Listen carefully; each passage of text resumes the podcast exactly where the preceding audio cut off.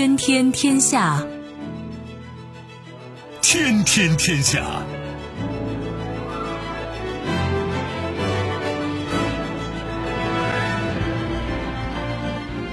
历史穿行者，新闻摆渡人。各位好，我是梦露。您正在选择收听的是《天天天下》，和我一起陪伴大家的还有本节目评论员重阳。世界纷繁复杂，新闻随时发生。今天的《天天天下》，您将听到：故伎重演，特朗普拒绝美国防法案，批其是给中俄的礼物；针锋相对，北溪二号复工。特朗普政府计划实施致命新制裁。圣诞大礼，英欧贸易协议有望平安夜官宣。来之不易，一亿吨曾经是全中国一年钢产量，今天一家企业就实现了。收听我们的节目，您可以使用传统的收音机，也可以使用手机。欢迎使用即时客户端及听客户端，也可以选择蜻蜓 FM、喜马拉雅 FM、企鹅 FM 或者是今日头条，搜索“天天天下”可以收听节目回放以及其他的相关内容。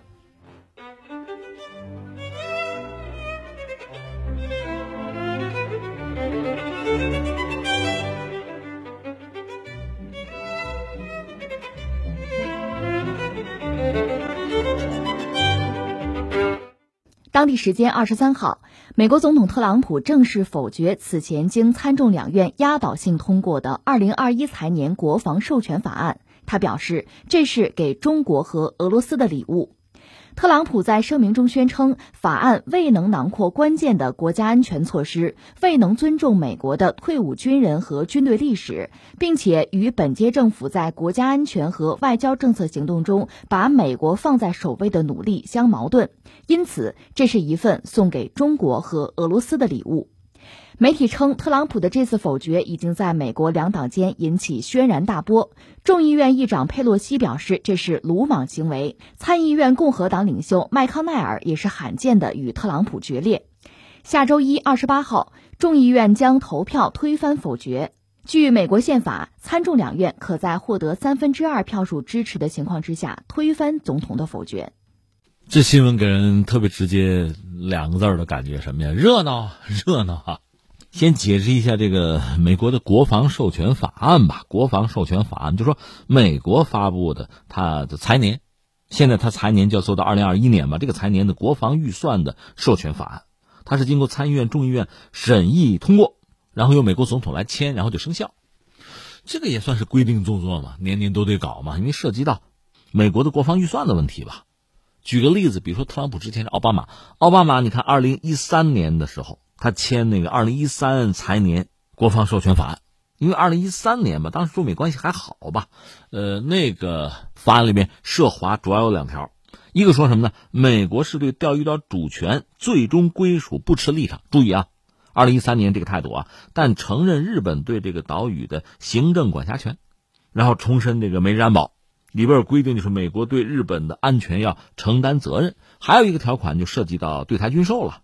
当时二零一三年的那个国防授权法案里面谈到，就是呼吁对台湾出售 F 十六 CD 或者是类似的机型，就战斗机、先进战斗机。当然，这两条呢，在措辞上就表明说这是国会的意向，而且对于总统来讲还没有强制力。这是二零一三年的一月三号，当时呃美国总统奥巴马他签的这个二零一三财年的国防授权法案，当时涉华内容是这样子的啊。这是我们举例方面做对比方便吧，随便抽了一个二零一三年，当时这个那个财年啊，我说的是财年国防授权法案，奥巴马签的。那现在翻回来，这不是到了二零二一财年，轮到特朗普作为美国总统，虽然他要下台，还没下呢嘛。就这个国防授权法案得他签之前呢，参议院、众议院等于说已经讨论了，就辩论过了，也算通过了。这个东西轮到你签了，特朗普不签。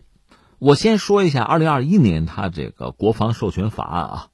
它涉及到的是七千四百零五亿美元，这国防预算非常庞大、非常昂贵的一笔啊预算啊，内容涉及就方方面面了。这里边既包括像军人的薪资啊，也包括装备的采购啊啊，外交事务都有，涉及到中国和中国相关的吧，得有将近四十项，包括什么军事啊、技术啊、学术啊、经贸等等多个领域。你看跟二零一三年比起来，就让人很感慨了。所以这个法案人家也是公开的，拿出来很多人看了之后说，这个对中国这个针对性是很强的，就敌意是很浓的呀。你比如说有一个所谓太平洋威慑倡议，按照美国媒体的报道呢，这个太平洋威慑倡议呢是要加强美国在印太区域的存在，加强和盟友的联系，而且强调要给攻击型潜艇增加资金。按照五角大楼的说法呢，攻击型潜艇对对抗中国强大的海上力量至关重要。说到这，还有一个背景得扯一句，就是美国人嘛，发表中国军力报告，每年都有。二零二零的中国军力报告已经发布了，这个当然它截止时间是二零一九年年底啊，就对中国军力的观察。然后二零二零年有一个报告，这是五角大楼发布的官宣嘛，比较官方。按照美国人这个报告的判断，中国最近几年呢，这个军力进步叫一日千里。涉及到海军吧，按照美国人的判断呢，中国的总体战力大概是三百五十条战舰。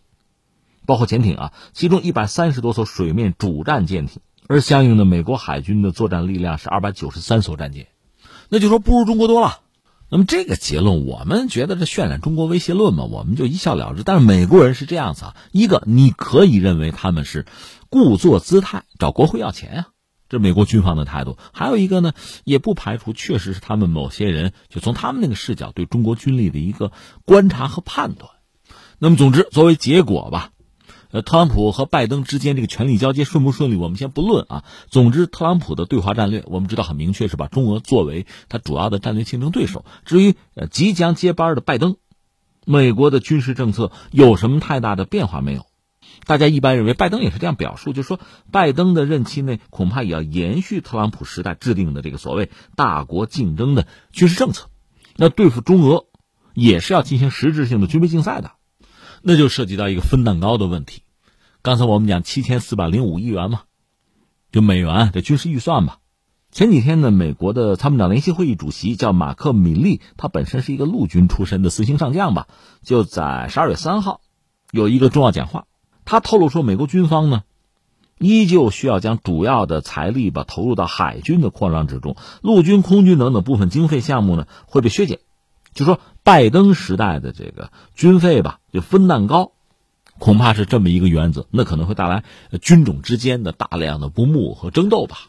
刚才我不是扯到美国人的中国军力报告吗？他们判断中国军舰数量很多了，所以要急起直追。他现在二百九十来艘吧，所以他们计划是在二十五年内把就美国主力战舰的数量从二百九十艘增加到至少五百艘啊！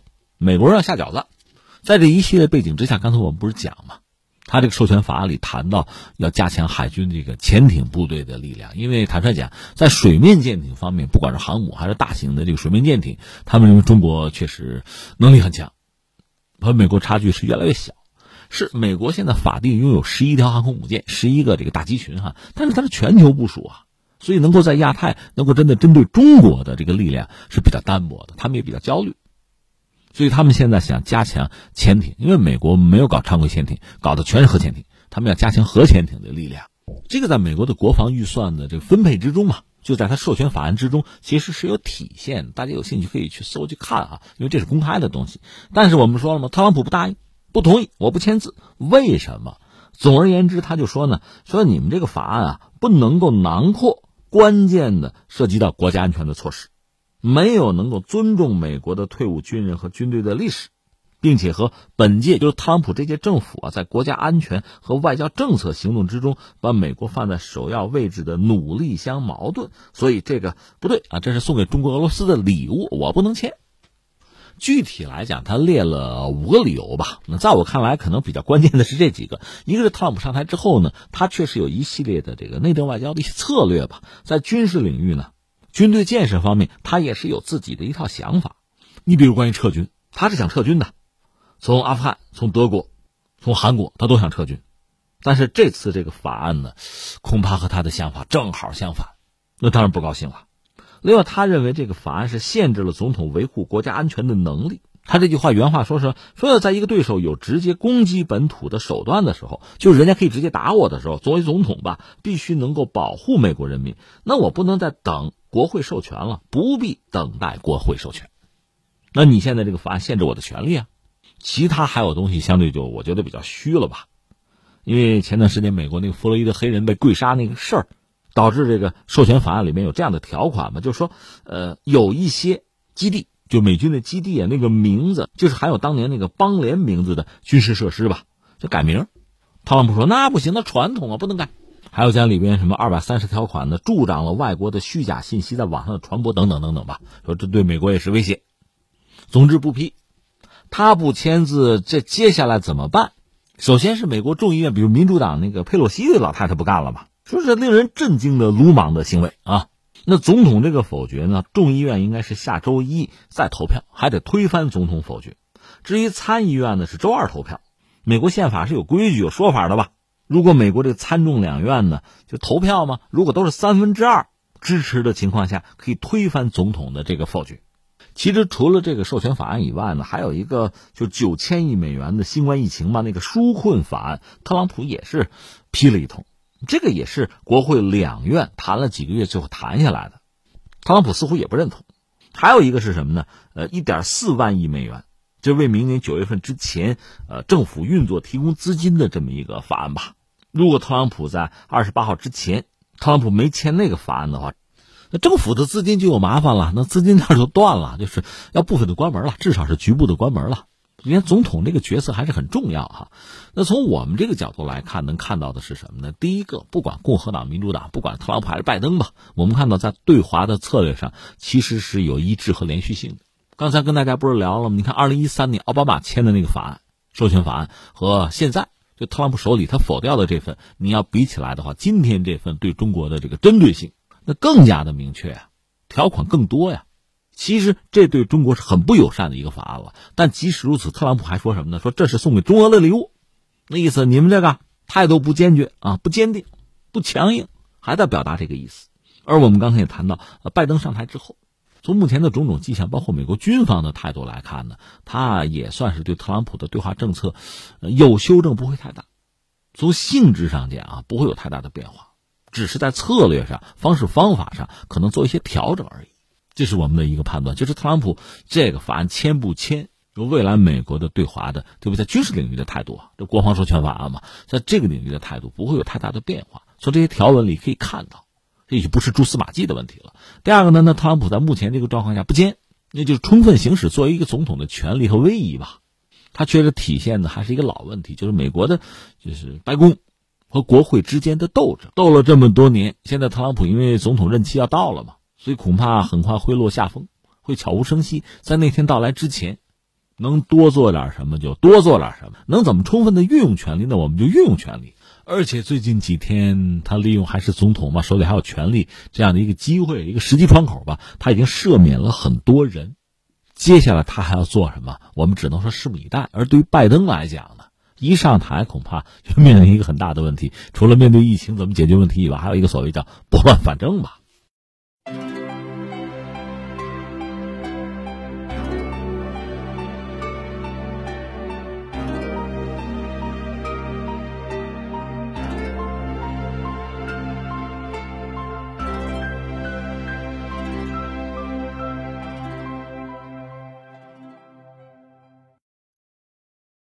北溪二号项目日前刚刚复工，在特朗普即将卸任的最后关头，十二月二十三号，特朗普政府高级官员表示，美国正在敦促欧洲盟国与相关公司停掉有助于建设北溪二号的工程，并且计划在未来几周对这个项目实施更广泛的制裁。三名美国官员表示，新一轮制裁将获得美国国会授权，在不久的将来准备就绪。美国官员表示，现在我们正在推动一个直穿该项目心脏的打击计划。北溪二号是经波罗的海连接俄罗斯与德国的天然气管道项目，总输气能力预计在每年五百五十亿立方米，项目耗资约一百一十六亿美元，项目建设进度已经超过百分之九十。在美国制裁威胁之下，北溪二号施工曾经被迫暂停约一年时间。本月早些时候，管道已经宣布复工。据悉，美国当选总统拜登曾经将这条天然气管道形容为2016年欧洲的糟糕交易。近期，他还指责俄罗斯涉嫌参与对美国政府机构实施的大规模网络攻击。俄罗斯有油气，欧洲缺油气，所以双方没办法，必须要合作，一个买一个卖嘛。那怎么来交货呢？就是用管线嘛，管道。但是欧洲和俄罗斯之间吧，除了北溪一号、二号，待会儿再解释啊。除了这两条管线之外吧，其他陆地的管道呢，大都要过乌克兰，有的过波兰。但是乌克兰和波兰呢，现在跟俄罗斯关系都不好。说起来很可笑啊，他们和俄罗斯闹翻，那当然背后西方要助推，也包括欧洲人。欧洲人闹到最后发现呀，出问题了，因为这个管线，比如说过乌克兰的话啊，俄罗斯乌克兰又闹翻了。那从俄罗斯来讲。我这个油气资源过乌克兰靠不靠得住？而俄罗斯一旦觉得靠不住，不愿意从这条线上给气儿了，那欧洲就拿不到气儿，拿不到气儿，冬天咋过？而北溪一号呢，原来是就建成了有这个管线，但是呢，因为欧洲的需求越来越大，北溪一号满足不了要求，所以就搞一个二号吧。重复一下，过乌克兰的管线呢受到制约，而北溪一号呢运力不足，那么就搞一个北溪二号。那下面有一个问题要提出来，就是说欧盟对于俄罗斯的能源的需求或者叫依赖程度到底有多高？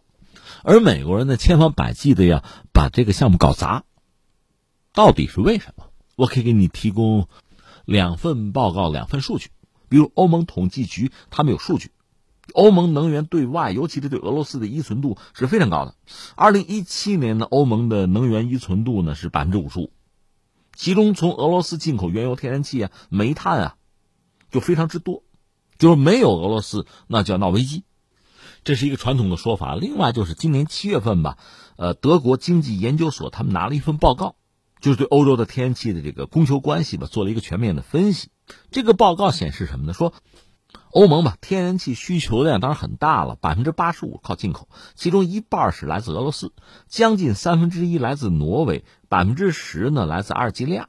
另一方面，欧盟进口天然气呢，百分之八十五是管道天然气，百分之五是液化。这个液化气呢，当然不受管道影响，但它运输成本高，所以价格远高于管道天然气。欧盟以前也是考虑近水楼台先得月吧，就是就近取材嘛。那从哪儿搞呢？卡塔尔啊，从中东国家搞吧。另外，尼日利亚，就北非国家那边可以拿一点。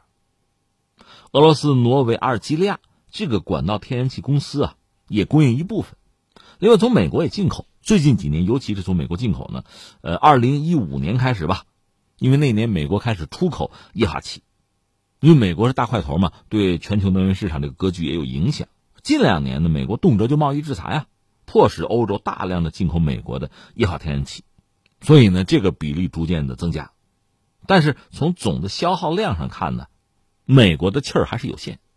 德国人这个报告讲呢，所以美国用液化天然气取代俄罗斯管道天然气这个想法吧，是不可能实现的。近期来看呢，欧洲呢，它有减排的要求吧，能源要转型，天然气呢，暂时作为一个呃替代煤炭啊、替代石油的一个重要的能源。另外，这个报告特别强调说什么呢？用美国的气儿代替俄罗斯的气儿，可不可能？就美国人那个液化天然气啊，代替俄罗斯这个管道气儿。如果美国人成为对欧洲供气儿的主要来源吧，恐怕得有两个先决条件：一个是完全掐断俄罗斯对欧洲的管道天然气供应，你彻底掐断，我用不了了，那我只好用你美国的；再一个就是美国你的液化气运到欧洲这个运输成本啊，降低四分之一吧，百分之二十五，这是个经济上的原因了。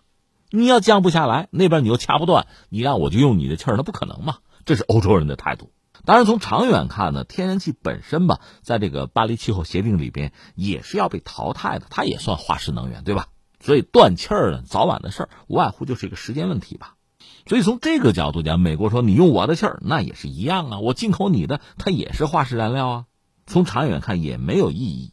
呃，德国人这个报告呢，搞了一个模型计算，就说呢，二零二零年欧洲进口液化气对于天然气总消耗量的占比呢是百分之三十，二零三零年会下降到百分之二十，二零四零年百分之十二，二零五零年百分之二，就这个市场已经过气了。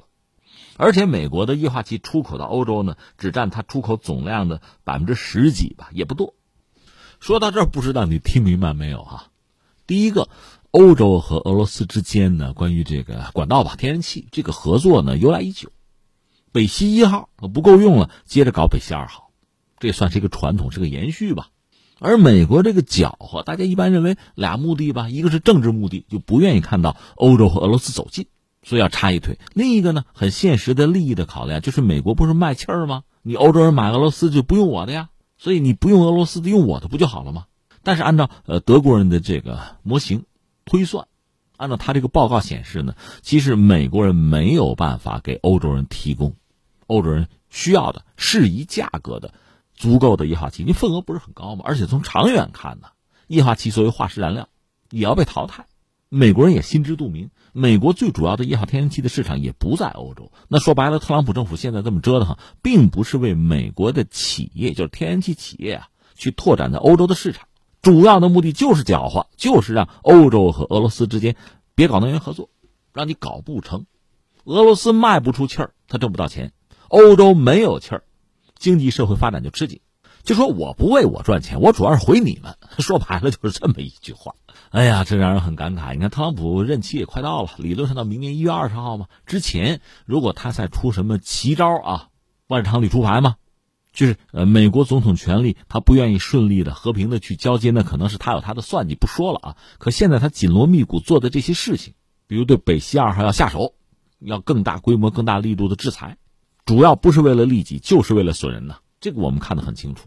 你说那等一等，如果俄罗斯和欧洲之间搞了这个北溪二号的管线啊，我们就说美国不搅和啊，这个管线有多大的意义呢？因为用不了多久。这天然气本身作为一个过渡性的能源，大家不也是要放弃吗？没关系啊，有了管线，现在是输送天然气，将来可以送别的呀。什么呀？你比如说氢气，如果氢是一种未来能源的话，俄罗斯呃幅员辽阔，它产氢制氢能力也比较强，它可以向欧洲供应氢气，也是能源合作，新一代的能源合作啊。但是说现在的管线直接运送氢气是不行的，因为它那个管线是钢管嘛。直接运送氢气不行，会有腐蚀作用。但是可以在氢气里加别的一些东西啊。通过这种方式呢，这个管线用几十年，就它的价值还是可以体现出来。就是欧洲和俄罗斯之间的能源合作可以持续下去，所以这个管线的价值和意义依然是很大。这点我们要看到。最后我们还扯回到现实，就是说北溪二号呢，其实二零一四年就已经开工了，总投资额是九十五亿欧元，俄罗斯掏一半，就是天然气工业公司掏一半。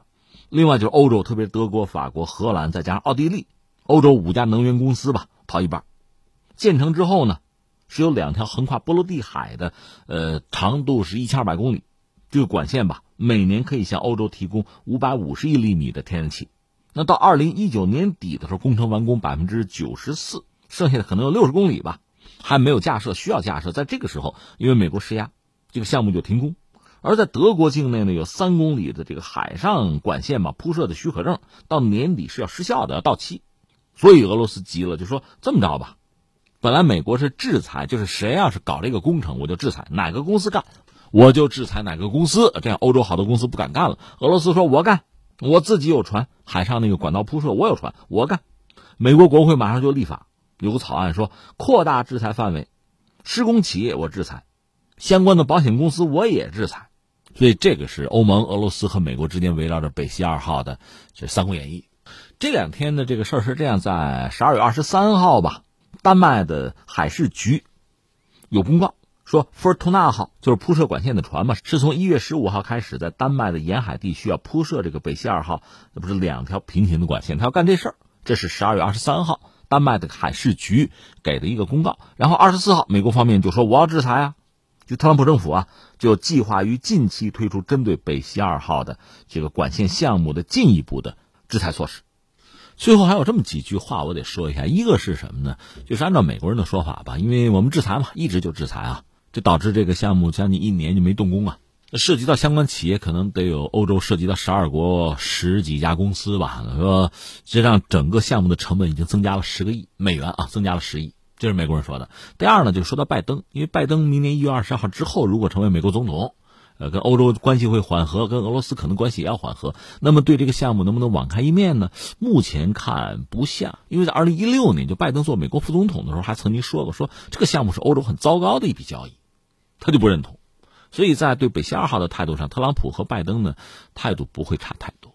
而且刚才我们也分析过，美国人对北溪二号的态度，说到底就是说损人。也谈不上利己，但是要损人，损人就是利己。那我们下面看俄罗斯，俄罗斯没什么好说的，跟美国、跟西方的关系一直就那样，是吧？关键看欧洲国家，包括德国，在这个问题上，要不要强硬？要不要坚持自己的立场？或者是一旦美国制裁的话，呃，欧洲，尤其是德国，有什么反制的措施没有？要不要硬起来？这是很关键的问题，也是围绕着北溪二号的最主要的一个看点了。因为实际上，就欧洲人吧，长期以来一直是美国约束甚至捉弄的一个对象。我们曾经讲过，一九九九年一月一号，欧元一诞生，三月二十四号。北约就开始轰炸南联盟，打着打着，欧洲人发现这仗是在欧洲打的嘛，欧元就疲软了嘛，这是美国人的算计。实际上，在美国人撕毁伊核协议之后，欧洲和伊朗之间的能源交易也是受到很大的影响啊，这也是哑巴亏啊。现在是北溪二号，美国人这都不算阴谋，是阳谋啊，明摆着的，你还看不出来吗？就是你要不要硬起来，要不要抵抗，要不要抵制，就是这个问题了。或者我们换一个角度讲，美国对待自己的一些敌人吧。一度是喜欢使用武力的，你从二战结束之后到现在，你看啊，很多敌人，但这些敌人实际上都不是很强大的敌人。从美国人那个角度讲，你比如朝鲜、越南啊，什么巴拿马呀、格林纳达呀、伊拉克呀、阿富汗啊、叙利亚，加上南联盟。这都不算是很强大的国家，美国愿意使用武力。对于很多算是自己的盟友或者说比较强大的国家，用武力可能玩不转、搞不定，那怎么办呢？那就要使用经济手段，就这么回事吗？制裁大棒挥舞呗。所以现在这个题目，欧洲人，特别是德国人是躲不过去了。答题吧。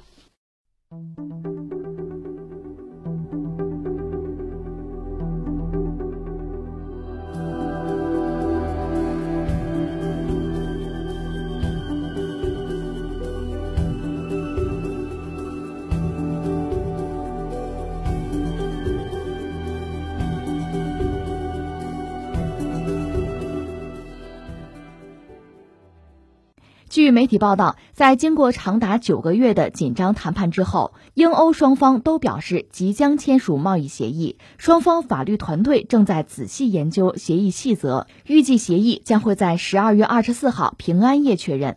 这份协议据称长达两千页，协议将建立一个新的仲裁机制，旨在确保双方之间有一个公平竞争的环境。针对捕鱼权这一焦点议题，新协议纳入五年半的过渡期。下一步，英欧双方需要在十二月三十一号之前让这份协议获得立法机构的批准。英国议员预计将会在十二月三十号召开紧急会议。欧洲议会在今年年底之前不会进行投票，但是可以选择暂时实施该协议，直到二零二一年再投票。如果未能让协议获得通过，从二零二一年一月一号开始，英欧双方预计将会在世界贸易组织 WTO 的规则下交易，将对双方的产品征收较高的关税。关注一下英国脱欧。说到英国这两天一再成为热点，就是说它确实遇到很大的麻烦了。一个呢，呃，出现这个病毒变异。其实和英国同时还有哪出现呢？南非，但是现在在英国又发现一种变异的病毒。那我看到有一些报道讲呢，可能相关人等是接触过从南非过来的什么人吧，所以很可能是南非那个变异的病毒流传到英国来。对英国人来讲，那当然就雪上加霜了。更何况现在俩事儿吧，一个是所谓圣诞节，这作为西方人非常重要的一个节日，咱可以理解，因为咱有春节嘛。另一个是什么呢？脱欧。脱欧，你看，马上今年就要结束了，过渡期到头了。按说一月一号，你软的不行就硬的，反正要脱欧了，应该是这么个状况。所以前两天我们讲还不乐观呢，谈判到了最后的关头，呃，我也聊过哈，每到最后关头，大家就硬硬啊。那在谈判之中，是不是能多给对方一点压力，最后获得最多的利益啊？呃，不光是英国和欧盟之间的这个脱欧谈判，中国和欧洲和欧盟不在谈这个投资协议吗？现在也到最后关头，呃，往乐观里说呢，今年之内也许能谈下来，会签，这是一个说法。就这几天吧。那么英国和欧盟之间谈这个脱欧协议，实际上双方就是要确定彼此之间的这个贸易协议啊。如果谈不下来，就硬脱，硬脱意味着英国和欧盟之间就就回到形同陌路了，就只是 WTO 这个平台的这个成员国之间的普通的关系了。前两天我们注意到，双方都已经这个落胳膊挽袖子，行了，就这么着吧，大不了硬拖呗，是吧？做准备。英国这边就是已经就是官方跟老百姓讲，家里边囤积点粮食药品啊，就到这个地步，就是表达一种决心吧，给对方最大可能的压力吧。然后呢，就峰回路转了，这不是呃十二月二十四号夜叫圣诞夜，二十五号圣诞节嘛？就在这个圣诞降临之时，哎，要送大礼，可能双方能谈出一个结果，要达成协议。现在呢，就是消息人士吧，也不好把话说的太绝太死，对吧？只是说这种可能性比较大，传递点乐观的情绪吧。现在大约过程是这样哈，如果这事儿能谈下来，这个协议据说两千页之多吧，谈下来就是大家都同意啊，认啊，签字。那我们知道这么谈这么博弈，说到底是双方的政府在使劲儿。那谈下来之后呢，就政府双方政府啊谈下来，英国和欧洲吧，欧盟。下面就是各自要回到国内，议会得看看，立法机构得看看呀，你们同不同意，批不批准啊？英国方面呢，估计是十二月三十号要开会，紧急会议。至于欧洲议会呢，人家不着急，人家年底之前已经就不开了，不投票了。但是把话放在这儿，就说，呃，既然谈下来，先干，先实施，等到这个明年吧，二零二一年，我们议会开会，我们再投票，这可以。所以换句话说，一旦现在双方谈下来了啊，从欧洲这边就先干着。至于英国这边呢，就看看三十号英国议会同不通过，同不同意了。前两天我们也关注了，有几个焦点吧，就为什么谈不下来，几个难啃的骨头。最难啃的骨头是涉及到渔业的问题。最后谈出个什么结果来呢？就说双方吧，欧盟和英国说，咱这么着啊。咱搞一个过渡期，实话实说，咱们猜也能猜到，其实就是个过渡期，时间长短大家争一争嘛。到最后谈下来是五年半的过渡期。那在过渡期这五年半里边呢，欧盟的船呢还是可以进入英国的这个渔业水域去打鱼，欧盟这个捕鱼权呢比现在减少百分之二十五。而至于英国呢，在相关水域，人家自己的水域嘛，现在呢大概这资源它可以拿到一半。那么到过渡期间呢，呃，拿三分之二，那你说过渡期结束是不是就百分百都是人家英国人的了呢？也不一定，要依靠定期的谈判来决定。咱谈，慢慢谈，一边走一边谈。反正啊，这关于渔权这事，因为它涉及到主权了嘛，这是英国人最为看重的，也是从欧盟这个角度讲，也能不让步不让步，能少让点不多让。就双方最难啃的骨头就在这儿吧。这个协议双方就说立法机构一旦通过。那就可以推动就走了。如果通不过的话嘛，那就是二零二一年的一月一号，从一月一号开始，双方就等于是在世贸组织那个规则下交易了。那意味着彼此之间这个产品就关税就高得多了。而如果刚才我们说这两千页这个东西通过，双方认的话，零关税还是零关税。另外，警察啊、安全合作方面吧，呃，也还能够像以前那样合作，包括这个保护跨境能源市场。这没有问题，不过服务业呢就不是这样了。总之呢，这协议据说两千亿之多吧，现在谁也看不全啊，走着瞧吧。目前我们感觉这个问题应该不大，因为一旦谈判破裂，对双方都没有好处。而且，你说从脱欧到现在多长时间，劳神费力耗到现在，大家都是精疲力尽啊，达成一个双方都能接受的一个结果，已经很不容易了。所以估计这回啊，这事儿应该是差不多了。呃，更况且呢，其实现在你看很多谈判啊，双边的谈判，比如说美国、日本谈自贸也是这样。其实很多详细的条款还没有谈下来呢，大框架谈下来了，大概这个意思有了，咱先这么着呃，先批了，先走着。谁让这个东西双方都需要呢？当然，我们要说目前来看啊，因为还有一个疫情的因素，也许若干年之后，但我们写历史书的时候会说，疫情对于英欧双方达成这个协议啊，就是这贸易协议，可能还起了一定促进的作用。因为现在双方不管是欧洲大陆还是英国本身，都必须拿出非常多的精力啊、资源啊，投入到抗疫战役的过程之中，而且这个过程呢，双方还需要相互的依靠、相互的支持。有了这层关系呢。不可能全心全意在贸易的条款上去斗去争了。所谓活老眉毛先顾眼前嘛。从英国这儿讲，其实对约翰逊来说呢，这算是难得的好消息，因为疫情给英国人带来巨大的这个威胁和困扰吧。大家这个账首先要算到约翰逊身上。那至于欧盟国家是个盟啊，这个盟在应对疫情的时候，上一波处理的就不好。这一次到底怎么样？其实也没有看到更多的啊盖钱更张，更多的亮点。更多的新方法、新效果，所以如今的状况嘛，一个是因为疫情，呃，欧盟就欧洲大陆和英国之间的这个联系啊，被迫啊，不说中断，是削减吧。这个可能对大家各自去抗疫战役，算是一个好消息。另一方面，在这个背景之下，达成贸易协议，大家相互让让步，相互有一点理解和支持，不是很好吗？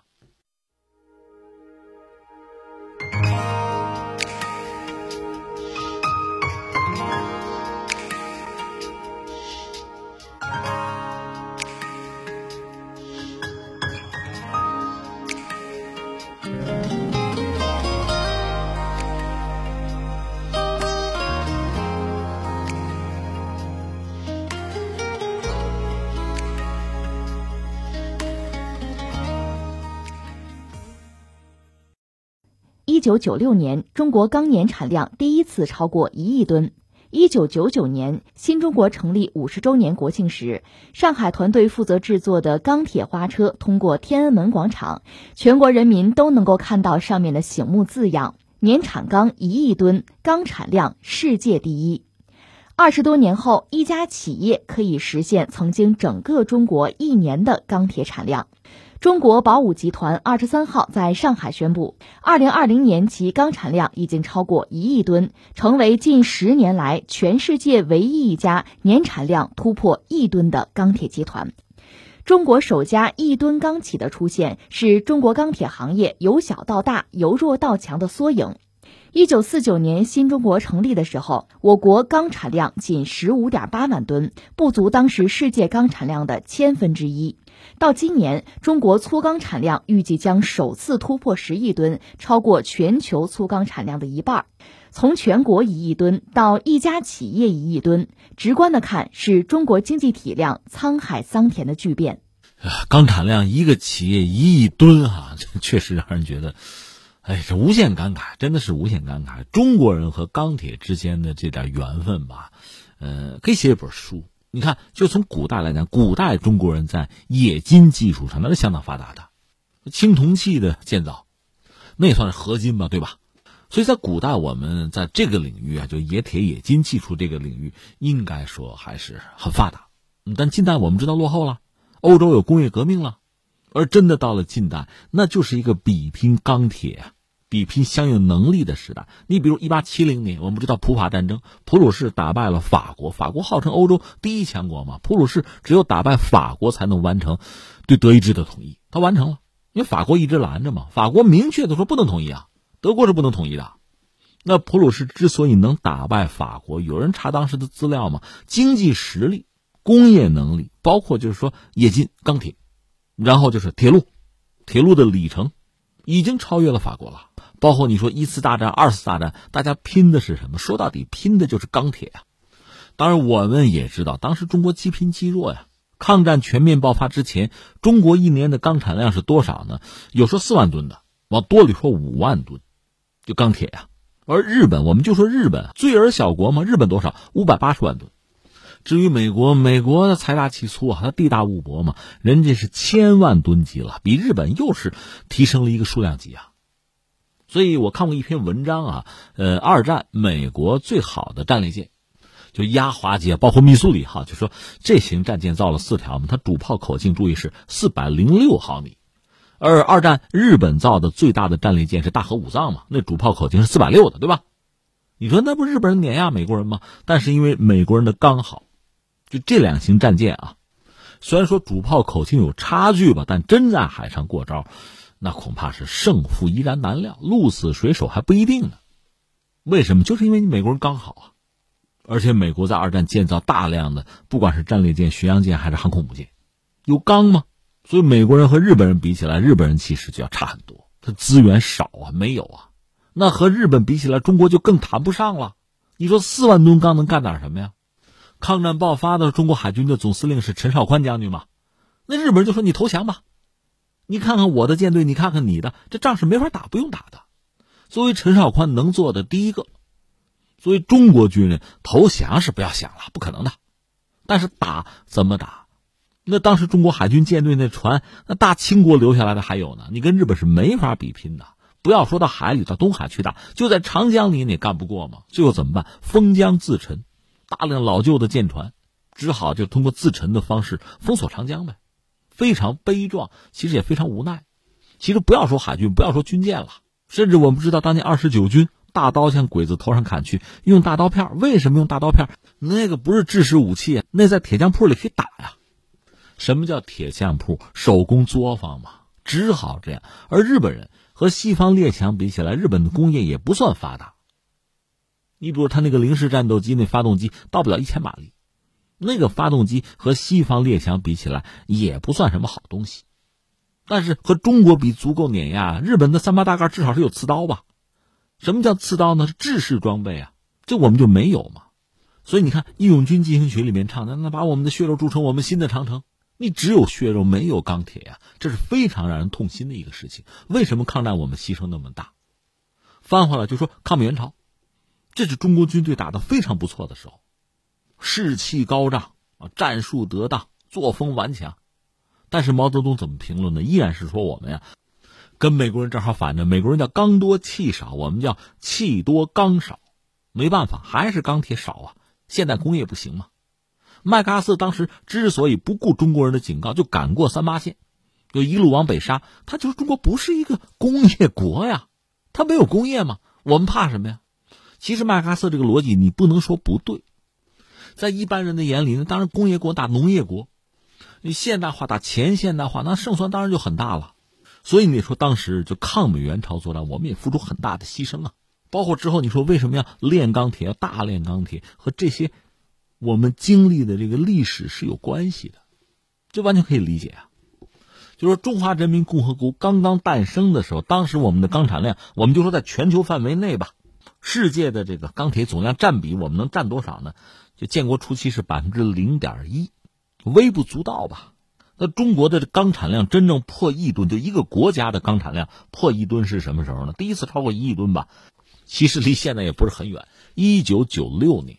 啊，一九九六年那个时候，在全球这个份额占比，我们能占到个百分之十三吧，就我们算是全球最大的钢铁生产国。那如今是多少呢？咱们也是百分之五十四，就全球占比啊。你看，一九九六年当时整个国家的钢产量一亿吨，而如今呢，中国的一家企业一亿吨，变化就这么大，发展就这么快。所以你说让我们感慨吧，高兴吧，回顾历史的时候。我们多一些思考吧，这应该说不奇怪。有了钢铁，就能有很多东西。你包括我们，不是有网友说我们中国基建狂魔能干啊，各种各样基础设施建设，我们干的又好又快。它确实得有一个前提，你得有钢铁啊。你修铁路啊，造桥啊，各种各样的基础设施建设，搞楼。这不都需要这些东西吗？有了这个就好吧。哎，说起来，最近关于中国钢铁的新闻，除了我们说这一个厂子搞一吨以外呢，越南对中国有这个反倾销，对中国的钢铁一些钢铁产品，我看到我们商务部也提醒越南人，就说什么呢？说中国的钢铁对你越南的基础设施建设那是做出重要贡献的。说白了，你搞不了那么多嘛。你现在搞这个所谓反倾销，在我们中国看来，这也算什么呢？贸易保护吧。限制公平竞争啊，这个做法是错误的，这不是越南的钢铁产业发展的正确的方向和途径吗？这是中国方面的态度。但是怎么说，对于就中国的钢铁这个产能占到全球百分之五十四，其实越南的这个所谓反倾销对我们的影响恐怕也不会很大了。所以你看，刚才我们说是从量上啊，量上把这个事儿感慨了一下，其实还有很多事情需要思考、需要关注吧。那我个人。浅见哈几个，一个是什么呢？我觉得有一个生态的概念，钢铁业吧，它也是很独特的一个行当、一个行业了，在这个市场经济环境里边，它也是很特殊的这么一个区间吧。它有它的规则。你看，你要搞钢铁，前面需要有铁矿石，你钢铁搞出来有各种各样的产品和服务，对应各种各样的市场。最近铁矿石又在涨价，这让我们再次要考虑，中国作为一个钢铁的大国哈。我们对铁矿石需求往往是比较大的，你产能大嘛？那么铁矿石的定价权，呃，不说百分百拿在我们手里，我们要有相当大的影响力和话语权才对吧？否则我们怎么控制成本？我们的产品怎么有竞争力？另外还有一个铁矿石用人民币来结算、来计价，这还是一个问题啊。就这块我们要认真的考虑，我们要争取到，呃，哪怕用一段时间吧，要争取获得有利于我们的一个态势。这是一类问题。另外呢，就钢产量，如果只是粗钢的话，当然不行啊。作为钢，它本身也是一个非常大的产品的家族了，它门类是非常细的，有普钢，有特钢。特钢总的来说是能挣大钱的吧？你比如说最基本的啊，就是我们家用轿车，它用的那个很薄的那个钢板。另外，你比如说，哎，说到中国的辽宁舰，它脱胎于当年就是原来苏联建造到百分之七十的那条瓦良格号航空母舰，那条船呢，建到百分之七十，苏联解体，就停下来了。从停下来到最后成为中国的辽宁舰这之间吧，二十年吧，那它那个船就非常好，就在水里面泡着，它也不生锈。那刚才质量好的很，有人也在猜哈，那泡了这么久，我们再改装它啊，拿回来之后一直在那泡着，可能有一个因素，就是我们要能做出钢板来，能做出和他那条船上那个钢板一样好的钢板来。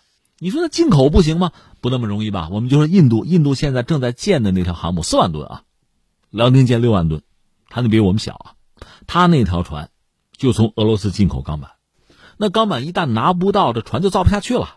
就趴在那等吧，所以印度这条航母造的时间非常之漫长，那意味着什么呢？时间、金钱都搭进去了，就点钢板，你自己造不了，那你就等吧，没办法，那别人卡脖子嘛。另外，你比如说这个全球说核潜艇吧，美国比较好的海狼级核潜艇，它一共也造了三条而已啊，那船很贵的，它是用钢材，它能下潜到六百米，是苏联时代那个 M 级核潜艇能下潜到一千米，用的是钛合金。那价钱是不一样的，好钢，它的价值和意义就这么大。你没有那么好的钢，我们不说钛合金啊，那个叫金鱼，那外号叫金鱼，非常贵了。就是用钢，你没有那么好的钢，你的潜艇潜不到六百米，你只有三百米，那你打仗就要吃亏的。所以对我们来说呢，呃，成为钢铁大国，必须还要成为钢铁强国。这个强是什么呢？你的一些钢材、一些产品能挣钱的，这个钱你要挣到，高技术的这个水准你要达到。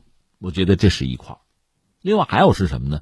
还有一个，我想就涉及到我们未来发展吧，在全球范围内啊，就钢铁行业，我们怎么布局，怎么获得优势，怎么在竞争中能够胜出啊，成为行业翘楚，而且能稳定自己的地位，这也是一个问题。这就是说到一家企业能够产一吨钢啊，给我们带来的这种冲击和思考吧。